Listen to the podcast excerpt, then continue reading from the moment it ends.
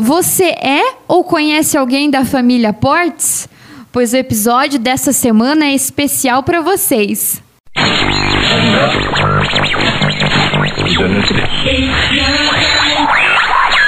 Aqui na RDX. Rádio História. Conhecer o passado. Para entender o presente.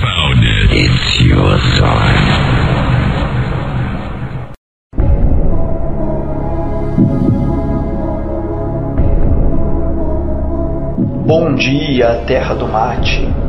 Olá, amigos de São Mateus do Sul. Há cerca de um mês nós conversamos sobre os fatos da Revolução Federalista que ocorreram em Samas em dezembro de 1893. Mas agora estamos em janeiro e vamos relembrar como a Revolução continuou em nossa cidade no primeiro mês do ano de 1894. Você já ouviu falar da maldição da família Portes?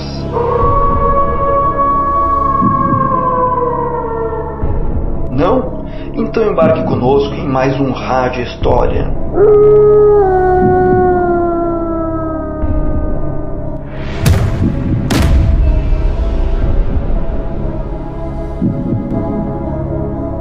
Que o exército governista retomou São Mateus em dezembro de 1893, oito soldados do batalhão polaco foram até Rio Negro, onde conseguiram armas e munições com o exército maragato e voltaram para retomar São Mateus em 8 de janeiro de 1894. Liderados pelo professor Jan Kosminski, os revolucionários expulsaram os governistas de Samas e depois navegaram até a localidade da Roseira para prender o major João José Portes, de 84 anos, líder da Guarda Nacional. Apesar de estarem em lados opostos, Portes tinha boa relação com os poloneses e se entregou pacificamente, mas seus filhos revidaram e 12 poloneses morreram na troca de tiros. Mesmo com o confronto, Portes foi levado preso até a localidade do Potinga, onde o comandante maragato Pio Torelli tentou fazer com que ele mudasse de lado. Era o dia 15 de janeiro de 1894 e Torelli, indignado com a fidelidade que o velho Portes mantinha ao governo, ordenou que o capitão Anacleto degolasse Portes ali mesmo no convés do vapor. Os poloneses tentaram impedir a selvageria, mas quando viram, a faca de Anacleto já havia cortado o pescoço do velho Portes.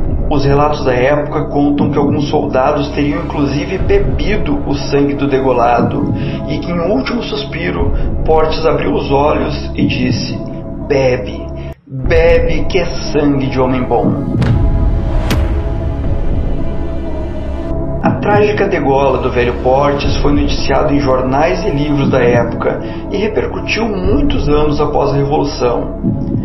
Um crime tão bárbaro não poderia ficar dessa forma, e os dois assassinos seriam vítimas da maldição do velho Portes. Anacleto, o degolador, morreu no mesmo dia, quando retornava com o vapor no Iguaçu e um tiro vindo da mata atingiu seu peito. Pio Torelli, que ordenou a degola, acabaria sendo integrado ao exército do governo após a Revolução. Mas cinco anos depois, ao recepcionar no Rio de Janeiro o presidente da Argentina, foi disparar um morteiro para saudar o governante, e um pedaço do projétil se rompeu e atingiu o seu pescoço, morrendo degolado aos 33 anos de idade a mesma degola que lhe ordenou ser aplicada ao velho Portes.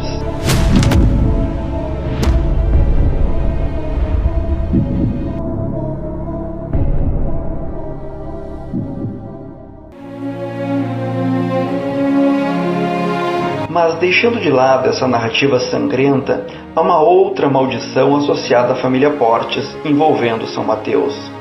Contam que algum tempo antes da Revolução, o monge andarilho João Maria foi preso em Samas.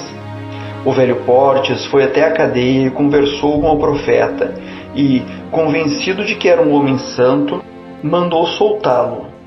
Ao ser libertado, João Maria teria abençoado a família Portes e a localidade de São Mateus, mas também teria dito que a cidade acabaria quando o último Portes deixasse de morar aqui.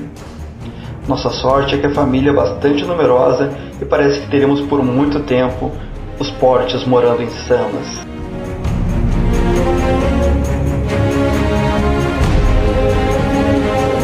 Para o Rádio História de hoje, Gerson Souza.